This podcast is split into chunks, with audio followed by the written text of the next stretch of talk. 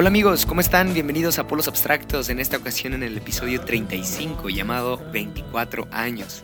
Lleva este título porque recién acabo de cumplir esa edad, entonces voy a compartir algunas ideas, o mejor dicho, tres consejos acerca de cosas que he aprendido en los últimos años y creo que son principios en mi vida, justamente ahora que cumplo esta edad, creo que soy consciente de estos principios fundamentales en mi vida y los vas a escuchar en los siguientes minutos. Por ahora quiero compartirte que voy a estar compartiendo las notas de algunos episodios, de la mayoría de los episodios, en una aplicación llamada Medium. Es una aplicación para blogs, entonces está muy chido porque encuentras eh, contenido muy interesante. Aparte de lo que yo voy a estar subiendo, hay muchísimo material que te puede servir, te puede interesar. Y si te gusta también leer, bueno, puedes aventarte lecturas de 3, 4 minutos, que es más o menos lo que, lo que tarda una lectura ah, en formato, bueno, el episodio, mejor dicho, de Polos Abstractos en lectura es como de 3, 4 minutos, así que puedes darte una vuelta por ahí por Medium y encontrar este episodio Ah, quizá te guste, te guste en formato blog, ¿sí? Y también quisiera invitarte a que si me puedes dejar ahí un rating en iTunes Podcast, ah, ya sea tres o cinco estrellas, pues mucho mejor, por supuesto. Pero algún comentario o alguna crítica constructiva también estoy abierto, así que ahí vete a iTunes Podcast y déjame lo que a ti te guste, ¿sí? Y bueno, si quieres compartir este episodio también estaría chido, ya sabes que estamos prestos al diálogo, a la conversación y a construir nuevas ideas juntos. Y bueno, sin más por el momento te dejo con este nuevo episodio, aquí en Polos Abstractos.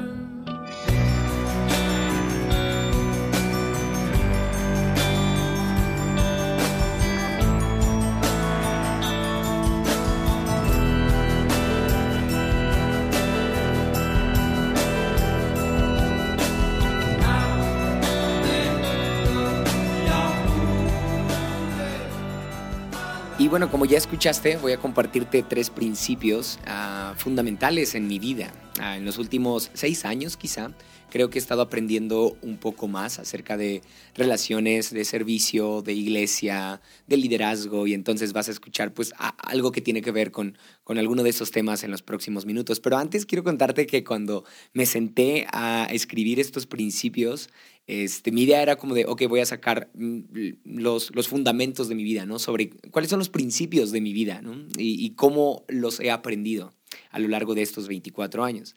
Y sorpresa, me senté y no tenía nada que escribir, nomás tenía ahí unas cuantas ideas para desarrollar, pero en realidad no era algo concreto. Y me sentí muy mal porque según yo sí tenía principios, como que todos asumimos eso, ¿no? En algún punto de nuestra vida, que sí tenemos principios, que sí tenemos un fundamento en nuestra vida, pero ya que te sientas ah, quizá con una pluma en mano y, y tienes que escribirlos y tienes que desarrollarlos y tienes que ponerte a pensar en por qué son tus principios, ¿no? Quizá ya ahí puedes entrar en jaque. A mí me pasó eso. O sea, me senté, según yo, a escribir mis principios, según yo iba a sacar un montón de información y en realidad me di cuenta de que mi conducta a veces no acompaña esos principios. Nada más están en mi pensamiento esos principios, esos valores o esas frases o esos comentarios que fundamentan mi vida. Nada más los tengo en mi cabeza, pero en realidad muchas acciones, muchas actitudes e incluso conductas no acompañan esos mismos principios.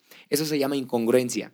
Cuando lo que haces no tiene hilaridad con lo que dices o con lo que piensas. Entonces, yo he predicado un montón de veces acerca de estos principios y cuando me senté a escribir, en realidad me empecé a, evaluar ah, conductualmente y me di cuenta que muchas actitudes no tienen nada que ver con lo que digo o con lo que pienso. Entonces, lo primero que me pasó, pues, eh, fue la sensación de incongruencia. Yo creo que eso, eso sucede cada que cumplo años. No sé si a ti te pase, pero es como, oh, Dios, ya cumplí un año más y, y no he logrado esto y según yo he tenido metas y según yo he hecho esto. Y si tienes algunos amigos ahí que te felicitan y te dan palabras, ah, como que te hacen sentir bien y, y al mismo tiempo tú, eh, tú piensas probablemente, ¿dónde rayos está todo eso que me dicen? ¿no? Si, si no, yo no siento que soy así, ¿no? Yo no siento que he ayudado, yo no siento que he hecho esto. Entonces, eh, de inmediato, cuando me senté a escribir acerca de estos principios, puse la mirada en mi incongruencia. Por eso tuve que procurar ser lo más sincero posible. Como, ok, estos tres principios que voy a escribir van a ser lo más honestos posibles. No he sido tan incongruente.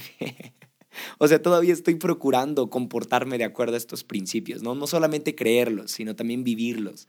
Entonces, ah, te voy a compartir tres consejos que en realidad, aunque sí estoy todavía ah, intentando vivirlos, creo que sí lo he logrado poco a poco y no creo estar siendo tan incongruente en esto. De cualquier forma, puede ser no tanto principios, sino consejos para, para ti, consejos para mí, por supuesto, te pueden servir para tus relaciones, para liderazgo quizá, o para cualquier situación. Yo creo que puede aplicar ahí para, para cualquier situación que tú quieras emplear, ¿ok? Así que bueno, vamos a empezar. El, el primer principio, una, una cosa que he aprendido en estos 24 años y que hasta ahora creo que sigue retumbando en mi corazón cada que lo menciono, porque me reta, me, inspira mucho, y es la idea de dar más de lo que se recibe, ¿sí? dar más de lo que se recibe. Hace un tiempo compartí algo así en Instagram porque me di cuenta de que muchas veces en, el liderazgo Ah, pretendemos, o pretendo, mejor dicho, el tener una recompensa, tener como una gratificación por el esfuerzo que hago, ¿no? No sé si a ti te ha pasado, pero cuando a mí me pasó me di cuenta que en realidad este principio de dar más de lo que se recibe no solamente aplica para, para lo que normalmente se aplica, ¿no? Como de dinero, no sé tú, yo lo he escuchado más con dinero. En realidad me di cuenta que yo fui llamado a eso, a dar más de lo que recibo. Y entonces yo estaba comprometido siempre precisamente a exigirme más, a ofrecer más, a regalar más, a, sí, a, dar más, ¿no? Más incluso de lo que otras personas pueden corresponderme, ¿sí? Y puse en Instagram esta frase, es mejor dar que recibir, es mejor dar amistad que recibir amistad, ¿sí? Y por supuesto que ahorita que, que eh, cumplo 24 años, estoy pensando en la idea de qué amistades tengo, ¿no? A muchas personas les he ofrecido mi amistad. Y, eh, aquí, aquí está la línea tan delgada que muchas veces estos, muchas veces estos comentarios, perdón, tienden a crearme autoconmiseración, ¿no? Como que, hey, yo estoy dando más, hey, yo, yo estoy ofreciendo más amistad, hey, yo estoy ofreciendo más lealtad, yo ofrezco más tiempo que otros, yo ofrezco más servicio, yo ofrezco más cariño, yo ofrezco más honra, ¿no? A otros, más de lo que recibo. Y en realidad si esto nos está generando autoconmiseración, entonces no está siendo una dádiva genuina. No estamos dando con el corazón, sino que estamos dando, esperando algo a cambio, ¿sí? Y entonces, este principio de dar más de lo que se recibe, en realidad no se trata solamente del gesto de ofrecer algo, sino que se trata de encontrar felicidad e, y plenitud en ese gesto de dar algo, ¿sí? Lo voy a repetir. Dar más de lo que se recibe no se trata precisamente de lo que se ofrece, sino de encontrar felicidad y plenitud en ese gesto de dar, ¿sí? Entonces, este principio me ha ayudado mucho a estar buscando siempre el gozo de dar, la felicidad de dar, la plenitud de dar. E inmediatamente cuando siento que no estoy recibiendo ah, lo que, eh, no, no, estoy siendo correspondido, vaya, cuando, cuando un pensamiento así invade mi corazón, me estoy dando cuenta que estoy perdiendo felicidad, ¿sí? Estoy, estoy viviendo infelizmente. Porque en realidad mi plenitud y mi felicidad debe ser más, dar, perdón, más de lo que recibo.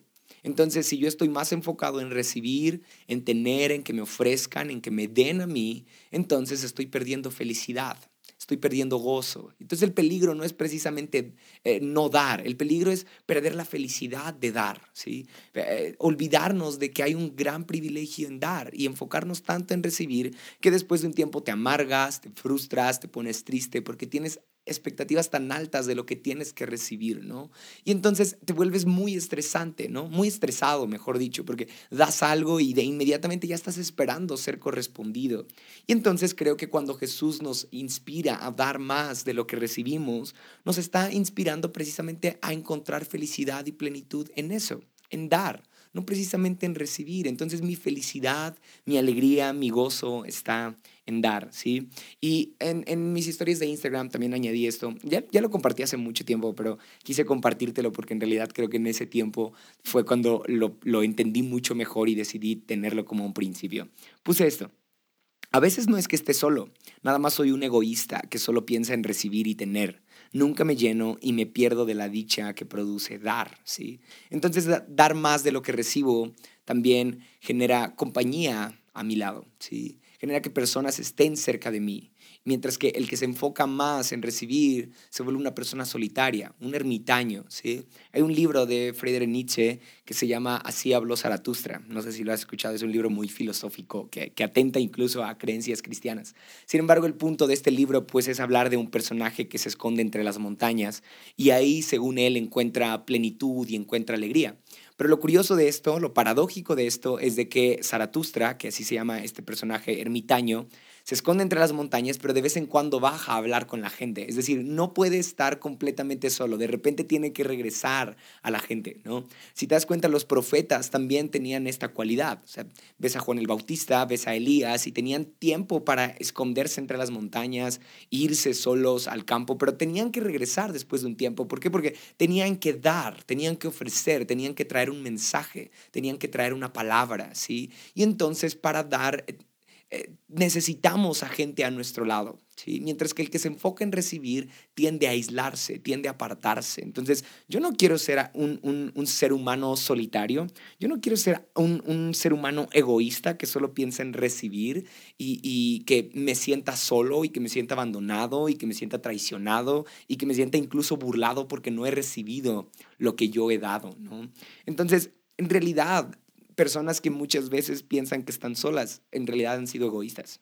¿sí? No, no, es que, no es que precisamente estén solas, no es que los hayan abandonado, no es que no les hayan pagado uh, lo que ellos hicieron, ¿no? no es que no los hayan valorado, porque muchas veces así se disfraza el egoísmo, ¿no? El egocentrismo quizá como de, hey, no me valoraron, ah, yo di amistad y ellos no me dieron amistad, o yo di honra y ellos no me dieron honra, o yo, yo di respeto y a mí no me respetaron. Entonces, muchas veces detrás de este comentario se esconde egoísmo, ¿sí? Detrás de esta aparente soledad, en realidad hay egoísmo. Así que no, no hay que perdernos la dicha de dar, ¿sí? Y de dar más de lo que se recibe. anoté en mis historias de Instagram ah, el siguiente consejo. Comienza a dar. Todo proceso de madurez consiste en dar más que en recibir. Por ejemplo, un árbol es considerado maduro cuando da más de lo que recibe. Querer recibir siempre solo habla de mi inmadurez. ¿sí? Ah, también este principio aplica en, la, en, la, vida, ¿no? la vida del ser humano. Cuando tú estás siendo un ser dependiente, ah, todavía eres un inmaduro, dependes de tus padres, dependes de, completamente de ellos. ¿no? A medida que vas creciendo, por supuesto que empieza a haber un proceso de madurez y por supuesto que de independencia. Entonces empiezas a alejarte un poco de la ayuda de tus padres, quizá ya no te ayudan a caminar, después ya no te ayudan a comer, después ya tú puedes ahorrar tu dinero, ya puedes relacionarte con otros y bueno, el proceso de madurez habla de qué tanto estoy dispuesto a dar, ¿sí? Y entonces la última fase de este proceso de vida es cuando tú ya estás listo para apoyar a tus padres, ¿sí? Ahora ya no, ya no estás atenido a recibir, sino que ahora tú puedes dar, tú puedes ofrecer, ¿sí? Ya no eres dependiente a alguien, sino que ahora tú tienes la capacidad de dar. Entonces, eh, dar más de lo que se recibe, de lo que se recibe, perdón, habla de madurez, ¿sí? Yo te invito a que lleves a tu vida cotidiana esto en todo, ¿sí? En tus relaciones, en tu liderazgo, en tu servicio, en tu amor por los demás, porque de esta forma vas a madurar, ¿sí? Mi madurez está determinada por mi capacidad de dar. Y aunque es normal recibir en una etapa de tu vida, acércate a la madurez y la plenitud que Dios tiene para ti por medio del dar, ¿sí? No te niegues ese insuperable placer. No es que esté mal recibir, pero lo ideal es que nuestra satisfacción sea más grande dando que recibiendo. ¿sí? Así terminé mis notas en esta ocasión en, Instagram. ¿sí? Ah, me gusta mucho esta parte. No es que esté mal recibir, más bien lo ideal es que nuestra satisfacción sea más grande dando que recibiendo. Y mm, quiero vivir siempre dando más de lo que recibo. ¿sí? Ahora mis 24 años quiero ser bien consciente de que mi vida entera tiene que ser dedicada más a dar de lo que recibo, ¿sí? Aunque la diferencia sea abismal, quiero aprender a encontrar más satisfacción en lo que doy que en lo que recibo y esa tiene que ser de mis más grandes metas. Así que sí, desde que pensé en esto dije, esto tiene que ser un principio en mi vida, dar más de lo que se recibe, ¿sí? Ah, una segunda idea que tengo o un segundo principio en mi vida es acerca de la ambición y el desprecio, ¿sí? Lo platiqué un poquito acerca, eh, bueno, platiqué un poquito acerca de esto en el episodio del estiércol de la victoria. Hablé del ego y hablé de cómo ah, las victorias y los logros tienden a ser un peligro para nosotros. También compartí unas ideas en Instagram, ya sé, todo lo he compartido ahí, pero ahorita quiero desarrollarlo un poco más, ¿sí? Ah, empecé diciendo esto. Los logros y las victorias siempre, siempre vendrán acompañadas del ego, ¿sí? Humildad es ambicionar los logros y despreciar el ego. Jesús es la mejor muestra de esto, de esto, perdón. Entró a Jerusalén entre aplausos y gritos, anunciando así su victoria, pero eligió entrar en un burrito y culminar su victoria en la cruz. No te emociones tanto con las victorias, pues ellas traerán consigo el desafío de sacrificar tu ego. Y no te emociones tanto con gente que parece haber logrado mucho. A veces es su ego el que los ha posicionado donde están, pero victorias no tienen ninguna. ¿Sí? Conozco a gente que ha logrado mucho y es el mismo ego de su logro el que los lleva a perder todo. Por eso a veces me espantan mis propios logros y mis victorias, ya que con una pizca de ego pueden volverse mis enemigos. Cuídate más de tus victorias que de tus fracasos, pues no habrá victoria para el egocéntrico ni el egoísta. Hasta aquí, esto que he escrito y que te he compartido ahorita, ah, eh, me lleva quizá a pensar que entonces no podemos ambicionar nada, ¿no? No podemos desear nada. ¿Por qué? Porque va a alimentar mi ego y entonces no ambiciono nada, no quiero nada. Por eso este principio le titulo ambición y desprecio, ¿sí? Porque en realidad debe haber un equilibrio entre mis deseos, entre mi ambición, pero saber Hablo de ambición en el sentido más noble, ¿eh? no, me, no me malentiendan así de una ambición tóxica. Hablo de una ambición de que es sano que tú y yo estemos deseando mejorar en muchas cosas. Ambicionar una buena casa, ambicionar un coche, ambicionar tener amistades, ambicionar tener una carrera, porque no, está bien ese tipo de ambiciones, pero hay que ser conscientes de que cada ambición traerá consigo, como lo dije hace un rato, el peligro de alimentar mi ego, ¿sí? Los logros y las victorias siempre vendrán acompañadas del ego, es decir, es bueno ambicionar quizá una carrera, pero en esa ambición también vendrá el reto de saber despreciar mi carrera y darme cuenta que mi carrera no me hace una mejor persona, ¿sí? No me hace una persona mayor, ni una persona más sabia, ni una persona que más puede o que más sabe. No, no, no. Ah, me pasó quizá al inicio de la carrera en, psicología. Mm, la clásica pregunta quizá que nos hacen a todos los universitarios es ¿por qué quieres estudiar esta carrera? ¿no? Varios decíamos como, ah, pues por querer ayudar a la gente, ¿no? Por querer ayudar a la gente. Y hubo una persona que dijo, ah, pues porque quiero ser alguien en la vida. Y recuerdo muy bien esta idea de un maestro que la confrontó a, esta persona y le dijo, tú ya eres alguien, tú no necesitas una carrera para ser alguien, ¿sí? Quizá ya has escuchado antes esta idea, pero tiene mucho que ver con lo que te estoy compartiendo. ¿Por qué? Porque a veces creemos que el lograr algo en realidad es lo que nos va a hacer mejores personas o lo que nos va a dar sentido. Pero ¿qué pasaría si lo que tanto anhelas tampoco te da sentido a tu vida, incluso después de haberlo logrado, Incluso después de tenerlo tu vida sigue igual, ¿no? Hace unos días platicaba con una amiga que fue al nutriólogo y, me dijo que el nutriólogo le comentaba que cuando recibe a pacientes con sobrepeso les dice, ¿crees que bajando 20 kilos vas a ser feliz? ¿no? Y entonces el nutriólogo, el nutriólogo como que se mete más a lo emocional y a lo, a lo, a, sí, a lo interno, ¿no? Entonces ah, me gustó mucho esa pregunta y apunta muy bien a esto que estoy diciendo, porque a veces creemos que solamente se trata de lograr, de estar ganando, de tener victorias, pero hay que ser conscientes de que cualquier logro, cualquier victoria, por muy mínima que sea, siempre vendrá acompañada del ego, ¿sí? Entonces, humildad es ambicionar los logros y despreciar el ego ambición y desprecio, ¿sí? ¿Por qué? Porque a veces creemos que humilde es el que no tiene, pero no, yo, yo he conocido a personas muy humildes que tienen una ambición increíble, son súper soñadores, tienen una mente increíble que, que, va a China y regresa y sueña con alcanzar cosas y son personas humildes, ¿sí? Entonces, humildad no es precisamente no desear las cosas y poner ahí una mirada como tierna, ¿no? No, humildad en realidad es ambicionar logros, pero despreciar el ego. Saber que con cada logro y con cada victoria yo tendré la responsabilidad de despojarme de ellos mismos, de esos logros y de esas victorias, y saber reconocer que Dios es el centro de mi vida y que Dios es mi única y suficiente recompensa, ¿sí? Que la salvación, la gracia, la misericordia de Dios son mi único y suficiente regalo en la vida, son mi más grande victoria, ¿no? Entonces, ambición y desprecio. Ah, ese es, ese es un principio para mí. Quiero leerte después que, que, escribí ahí en Instagram Ah, puse esto. En el lenguaje de Dios, permanecer humildes es la más grande victoria, mientras que el que depende de medallas y trofeos no es más que un simple fracasado. No hay campeón terrenal que sea digno de la más grande medalla eterna de la humildad. ¿sí? Ah, y terminé diciendo esto, que mi oración siempre sea de ambición y de desprecio, de ambición por la victoria y de desprecio por el ego que la acompaña. Qué línea tan delgada y qué raro ser cristiano, puse.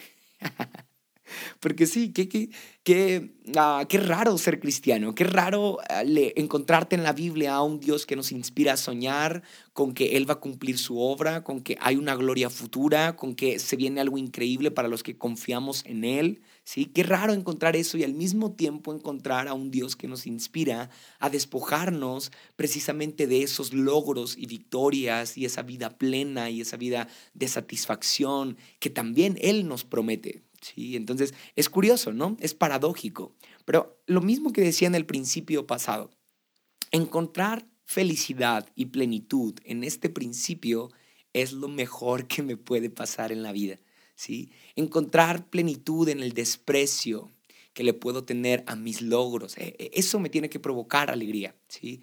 Eh, llegar quizá a los 60 años o a los 50 años y poder decir plenamente todo lo que he logrado, así como lo dijo el apóstol Pablo, ¿no? Lo tengo por estiércol, ¿sí? O sea, he logrado muchas cosas que incluso yo anhelaba, pero todas ellas deben ser despojadas, ¿sí? Me tengo que despojar de, todo, de todas ellas, tengo que despreciarlas al punto de saber que no dependo de ellas mismas, ¿sí? Y entonces ambición y desprecio.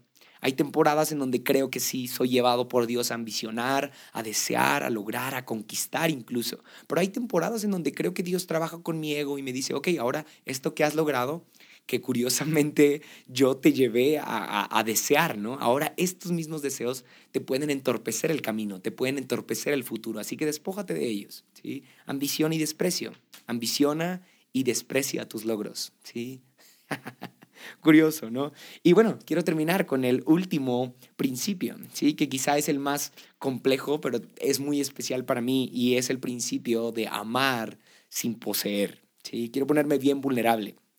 Hace unos meses ah, tuve un problema quizá con algunas personas del equipo Ah, de la iglesia, para ser exactos. Y bueno, ah, fue bien complicado porque en realidad eh, yo al ser líder eh, trato siempre de, procurar como lo mejor para los que están cerca mío, ¿no?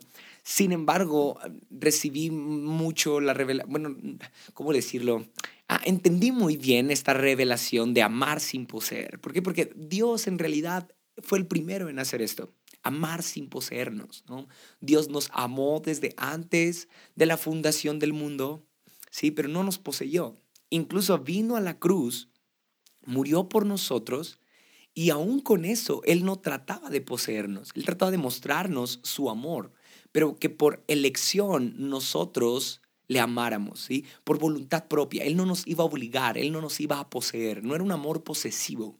Era un amor libre, ¿sí? Él nos amaba, Él nos amaba siendo lo que nosotros fuéramos, ¿sí? Ah, no importaba nuestra condición, no importaba nuestra realidad, Él nos amaba, ¿sí? No nos poseía, ¿no? Entonces hay una línea muy delgada entre amar y poseer, pero al mismo tiempo hay una diferencia abismal entre estos dos términos, amar y poseer. Y bueno, en esta anécdota que te estaba contando, de repente me di cuenta que mi corazón estaba tratando más de poseer que de amar. Cuando en realidad no tiene nada que ver amar y poseer, como te decía hace un rato. Y tuve que elegir perdonar, tuve que elegir amar sin poseer. Es decir, yo no tengo control de personas. Las amo, pero yo no puedo tener el control de gente. ¿sí? Ahora, vamos a llevarlo incluso a situaciones de la vida cotidiana, ¿no? Como cuando se te presenta un problema, se te presenta una situación bien complicada en la vida y tratas de tener el control, tratas de mantener el control sobre eso, sobre, sobre ese problema, ¿no?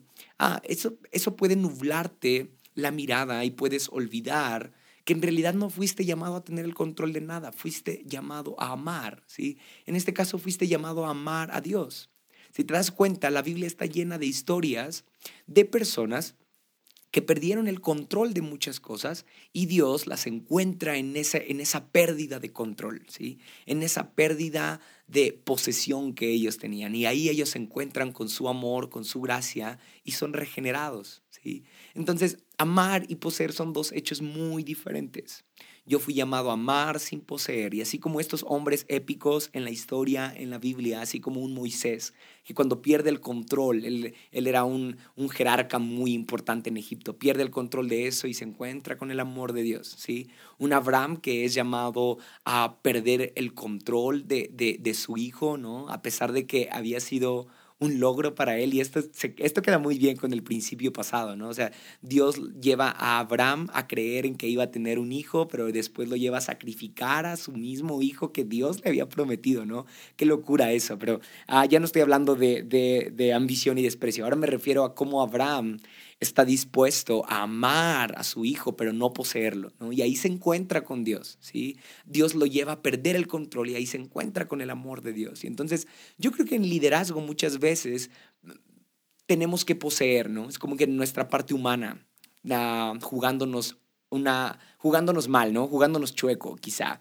Como ya que estoy perdiendo amor por la gente, entonces tengo que poseerlos, tengo que darles uh, una instrucción y tienen que ser obedientes y tienen que hacerme caso. Y no, Qué difícil es, qué difícil ser cristiano, ¿no? Porque estás llamado a amar, qué difícil ser líder en este tiempo, porque estás llamado a amar, pero también estás llamado a soltar en cuanto la gente no quiere, en cuanto la gente no pretende hacerte caso, en cuanto, en cuanto una situación se sale de tu control, en cuanto un problema sale de tus manos, ¿sí? Tú sigues llamado a amar antes que a controlar, antes que a poseer, ¿sí?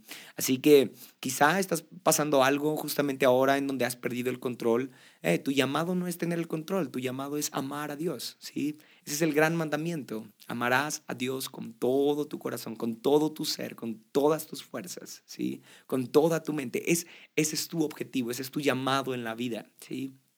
Hace poco más de un año uh, sufrí la pérdida de mi hermano, mi único hermano, él falleció. Y bueno, uh, me di cuenta de que nunca, uh, nunca estuvo en mi control ni en el control de mis padres salvar su vida siempre estuvo en el control de Dios, ¿sí? Yo fui llamado a amarlo, a amarlo, no, no precisamente a, poseerlo, porque eh, quizás no lo sepas, pero mi hermano tuvo experiencias fuertes con las drogas y entonces fue una experiencia bien difícil, ah, fue un proceso bien difícil todo, todo lo de eh, antes de su partida, ¿no? Ah, y a lo que quiero llegar es de que muchas veces tanto mis papás como yo quizá, tratamos de tener el control, ¿no? Tener el control de esa situación, tener incluso el control de él, ¿sí? Y nos olvidábamos de que teníamos que amar.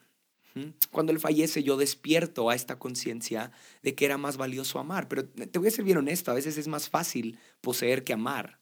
Entonces, personas que poseen son muy cobardes porque se van por lo más fácil.